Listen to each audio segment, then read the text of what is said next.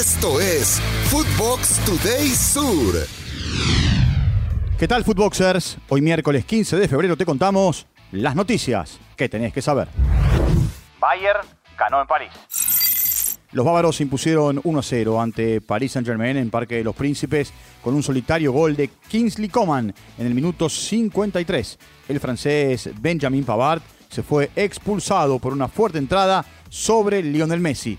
Kylian Mbappé regresó y le anularon dos goles por posición adelantada. De esta forma, el Bayern se lleva la ventaja, esperando el partido de vuelta el 8 de marzo en Alemania. Ventaja rosonera. Con un solitario tanto de Brahim Díaz, el jugador español a los 7 del primer tiempo, el Milan venció 1 a 0 al Tottenham por la ida de los octavos de final de la UEFA Champions League. El argentino Cristian Romero, sí, el Cuti Romero, jugó todo el partido y recibió la tarjeta amarilla. Para el día de hoy se esperan los encuentros entre Brujas y Benfica en Bruselas, mientras que en Alemania Borussia Dortmund recibirá a Chelsea. Todo esto a las 5 de la tarde de la República Argentina. Liderato en disputa.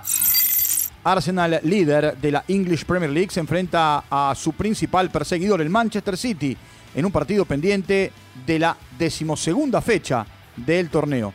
Este duelo puede empezar a definir quién será el campeón de la liga inglesa. Los Gunners continúan líderes, mientras que el equipo de los ciudadanos intentará igualar la línea de puntos a falta de más de un tercio de la competición. El Madrid necesita un 9.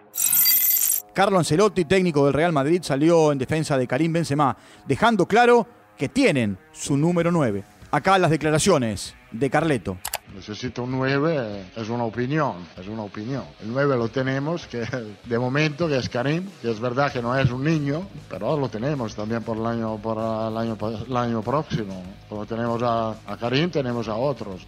Para este día, los merengues reciben al Elche en el Santiago Bernabéu para completar la jornada número 21 de la Liga Española tras participar y ganar el Mundial de Clubes. Guardiola arrepentido.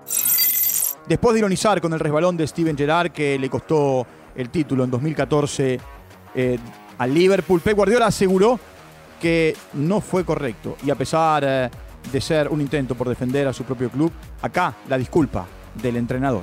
I apologize to Stephen Gerrard Pido disculpas a Steven Gerrard por mis innecesarios y estúpidos comentarios que dije la última vez sobre él. Sabe cuánto lo admiro y cuánto también su carrera. Millonario cambió de horario. y River se enfrentarán por la fecha número 4 de la Liga Profesional en la República Argentina en el estadio José de la Giovana, pero no en el horario establecido. En principio, el Matador y el Millonario iban a jugar el sábado 18, 21 a 30, pero por los carnavales en la República Argentina, la APREVIDE decidió cambiar el horario y el encuentro se jugará a las 18 horas, según confirmó todo la Asociación del Fútbol Argentino. En una entrevista para Teis Sport, Sebastián Bataglia habló sobre su salida como DT de Boca Juniors y sostuvo que nunca le quedó claro el por qué lo despidieron. Pues criticó el mercado de pases que había hecho el Club tras la eliminación de la Copa Libertadores ante Corinthians. Escuchemos sus declaraciones. Yo respondí algo específico que me preguntaron. Si, si quería a alguien o no, nunca me lo vinieron a decir. Si fue esa la razón, o si fue deportiva, o si fue. En un momento se dijo que era por esa declaración, otros dijeron que era deportiva, pero nunca, nunca quedó claro. Coqueteo millonario.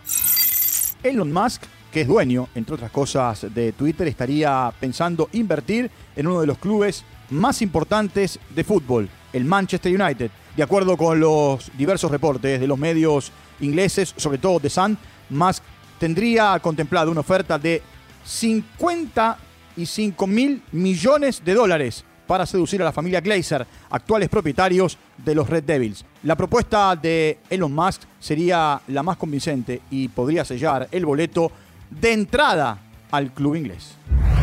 Nuevo técnico naranjero.